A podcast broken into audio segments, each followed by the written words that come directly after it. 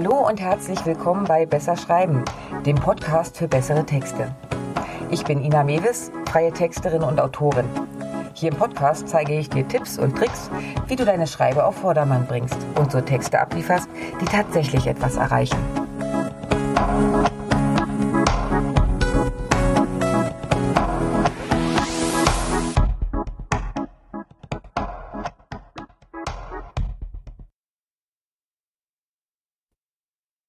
Mit Bullet Points Punkten. Klar, wir Deutschen lieben Listen. Die kann man so schön abhaken. Das mag vielleicht ein erster Gedanke sein. Genau genommen trifft dieser Fakt aber nicht nur auf den deutschsprachigen Raum zu. Alle lieben Listen. Warum auch immer das so ist. Damit deine Bullet Points so werden Stichpunkte im englischen und im allgemeinen Marketing-Sprech gern genannt, nicht staubtrocken und langweilig werden, sondern stattdessen dafür sorgen, dass deine Texte noch besser verkaufen, solltest du dir diesen Beitrag anhören. Ich verspreche dir ein paar kleine Aha-Erlebnisse. Wann macht eine Liste Sinn? Listen kannst du überall dort einsetzen, wo du aufzählst. Das kann auch mitten in einem laufenden Satz sein. Wenn du zum Beispiel ein langes Stück Text geschrieben hast, kann eine Liste mittendrin den Text optisch auflockern, das Interesse des Lesers binden und so für geringere Absprungraten sorgen. Und zack, schon sieht dein Textblock gleich viel entspannter aus. Listen sind auch wunderbar geeignet, um eine Art Steigerung in etwas zu bringen. Dafür nutzt du am besten Fragen. Achte mal drauf. Bei vielen Landingpages findest du direkt im ersten Abschnitt genau so eine Liste. Hast du keine Lust mehr auf sinnlose Diäten? Nervt dich der Blick auf die Waage? Möchtest du endlich abnehmen, ohne dabei auf dein Lieblingsessen zu verzichten? Dann habe ich hier die Lösung. So oder so ähnlich ist der Einstieg bei vielen Verkaufstexten gestaltet. Und das nicht ohne Grund.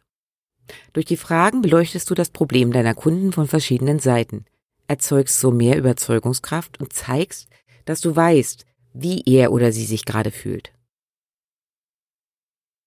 Listen mit Eigenschaften. Ja, wie ich sie liebe. Klar macht es Sinn, die Produkteigenschaften aufzulisten. So machst du diejenigen happy, die gerne klare Fakten wollen. Fakten alleine verkaufen aber nicht. Es gibt allerdings einen Dreh, der solche Listen auf ein anderes Level hebt. Wie das geht? Ganz einfach. Die klassische Liste besteht nur aus den Eigenschaften, aus Fakten. Mein Beispiel, ein roter Schuh. Aus Nubuck-Leder, Wechselfußbett, 5 cm Absatzhöhe. Diese Punkte stehen dann in der Produktbeschreibung. Alles drin, denkst du jetzt. Aber wie wäre es damit? Außen Nubuck-Leder, das Form und Farbe behält, sodass sie auch nach Jahren Freude an ihren Schuhen haben werden.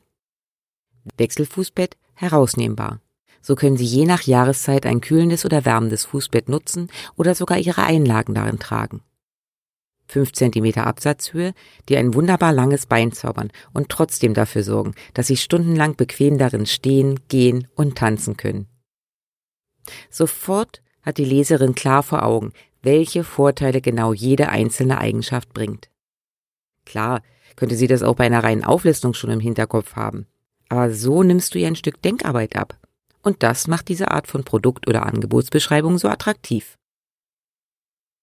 Dieses Prinzip lässt sich fast überall anwenden. Überlege also bei jeder einzelnen Eigenschaft, was genau sie tut und vor allem, was das für deine Kunden bedeutet, welche Vorteile es jeweils bringt. Das gilt ausdrücklich nicht nur für Produktbeschreibungen. Auch im Dienstleistung- oder Coaching-Bereich funktioniert dieser Ansatz sehr gut. Ich schreibe zum Beispiel in meinem Angebot unter anderem von folgendem Vorteil. 1 zu 1 Feedbackrunde, in der wir, nur du und ich, in Ruhe deine Ergebnisse durchgehen. So bekommst du den Profiblick auf deine Texte inklusive Tipps und Tricks, wo und was du noch optimieren kannst. Und das sagt doch deutlich mehr als eine Stunde 1 zu 1 Coaching. Ich sag zwar immer, dass du dich so kurz wie möglich halten solltest. Das bedeutet aber nicht, dass du bei deinen Auflistungen nur Stichpunkte stehen haben musst. Arbeite hier gern mit ganzen Sätzen oder sogar Satzgruppen. Durch die Gliederung wirkt es trotzdem locker genug. Apropos Gliederung. Tu mir einen Gefallen und nutz die klassischen Aufzählungszeichen.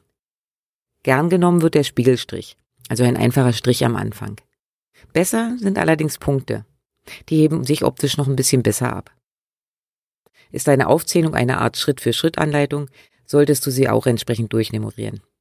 Dann ist gleich klar, dass die einzelnen Schritte eben nicht austauschbar sind, sondern nacheinander erfolgen sollten. Ist deine Aufzählung eine Art Checkliste? Na dann her mit den Checks, den Häkchen. Alle anderen Spielereien solltest du dir bitte sparen. Denn du weißt nicht, wie manche Sonderzeichen am Ende ausgegeben werden oder wie sie im Print dann wirklich wirken. Bleib lieber beim Strich, dem Punkt oder eben den Häkchen. Mehr muss nicht sein.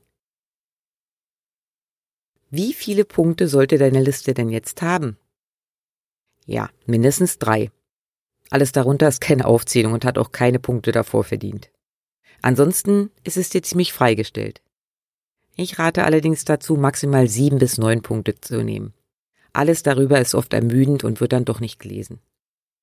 Ein kleiner psychologischer Trick? Versuch eine ungerade Anzahl von Punkten hinzubekommen. Warum auch immer, wir empfinden ungerade Zahlen als natürlich und damit sympathischer. Mag vielleicht auch daran liegen, dass in der Natur ja relativ wenig geradlinig und auch gerade genau teilbar ist. Und wie ist das jetzt mit der Groß- und Kleinschreibung bei Listen? Was musst du da beachten? Der Duden lässt hier ein klein wenig Spielraum. Bei reinen Aufzählungen kannst du selbst wählen, ob du am Anfang grundsätzlich groß schreibst oder ob du Verben, Adjektive und Co. wie im normalen Satz klein schreibst. Falls deine Aufzählung allerdings durchgeschleift wird, also Teil eines fortlaufenden Satzes ist, darfst du am Anfang nur Substantive und Eigennamen groß schreiben. Und hier muss am Ende auch ein entsprechendes Satzzeichen stehen. Kurz zur Verdeutlichung. Unser Spielwarensortiment. Doppelpunkt. Puppen, Autos, Malkästen, Klimbim.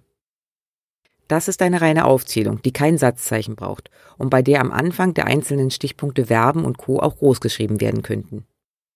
Die durchgeschleifte Variante wäre hier unser Spielwarensortiment umfasst Doppelpunkt. Puppen, Autos, Malkästen, Klimbim und vieles mehr. Punkt. Hier muss genauso geschrieben werden wie im normalen Satz. Die Stichpunkte sind hier, also nur eine andere Schreibanordnung, der Rest bleibt gleich. Am einfachsten machst du es dir also, wenn du grundsätzlich nur bei Satzanfängen und sowieso großgeschriebenen Wörtern groß schreibst und den Rest klein lässt. So stolpern deine Leser auch beim Lesen nicht. Denn klar, wenn da ein Adjektiv auf einmal groß dasteht, weiß man ja trotzdem, was gemeint ist. Unser Gehirn kommt dennoch kurz ins Stolpern und ist leicht irritiert. Wo kannst du Listen einsetzen? Listen eignen sich für fast jede Art von Text. Okay, in einem Roman oder Gedicht haben Stichpunkte eher nichts zu suchen. In allen anderen Bereichen dürfen sie aber sein. Bei längeren Texten helfen sie dir, grafisch zu schreiben, also den Text einerseits nach inhaltlichen Gesichtspunkten zu gestalten, aber auch in Hinsicht auf das Erscheinungsbild. Da Listen immer mit einer Leerzeile vor und nach der Aufzählung geschrieben werden sollten, bilden sie eine angenehme Abwechslung beim Lesen. Und sie werden zum Stopppunkt für Scanner, denn die halten hier oft inne und nehmen sich vor allem die Stichpunkte vor. Wenn du sie hier abholst, lesen sie den Rest vielleicht auch noch weiter. Aufzählungen machen sich aber auch super in Social Media Beiträgen. Hier darfst du dich übrigens ordentlich austoben, wenn es um die Gliederungszeichen geht. Denn Social Media darf in einem gewissen Rahmen verspielt sein. Da kann also eine Liste auch mit Fingerzeig oder Blumen gekennzeichnet sein. Hauptsache es passt zu deinem Image.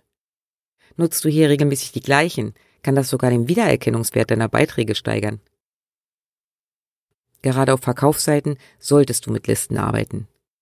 Okay, bitte nicht alles in Stichpunkte packen, das wirkt zu abgehakt und unpersönlich. Aber es spricht nichts dagegen, die Inhalte, die du schon in Sätzen ausformuliert hast, als Stichpunkte noch einmal auch zusätzlich zusammenzufassen.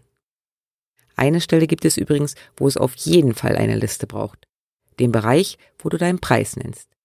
Denn hier sollte direkt davor stehen, was denn konkret drin ist, wenn man auf Kaufen klickt. So, und jetzt komme ich nochmal mit einem Profi-Tipp um die Ecke, denn wenn ich längere Blogbeiträge zu einem bestimmten Thema schreibe, beginne ich hier auch erstmal mit einer Liste. Ganz oft mit drauf, was ist, Punkt, Punkt, Punkt, oder was versteht man unter meinem Thema? Wie funktioniert, mhm. Für wen ist es interessant? Wo kannst du es anwenden? Warum solltest du? Mhm. Was solltest du sonst noch wissen? In dieser Liste stehen erst einmal alle Aspekte, die ich im Beitrag beleuchten möchte. Anschließend werden die einzelnen Punkte in Ruhe von mir ausformuliert. Wenn nötig, passe ich dann die einzelnen Listensätze noch an, denn die werden so ganz automatisch zu meinen Zwischenüberschriften. Tada! Fertig ist ein sinnvoll gegliederter Text mit allem, was dazugehört. Sogar die Überschriftenstruktur stimmt.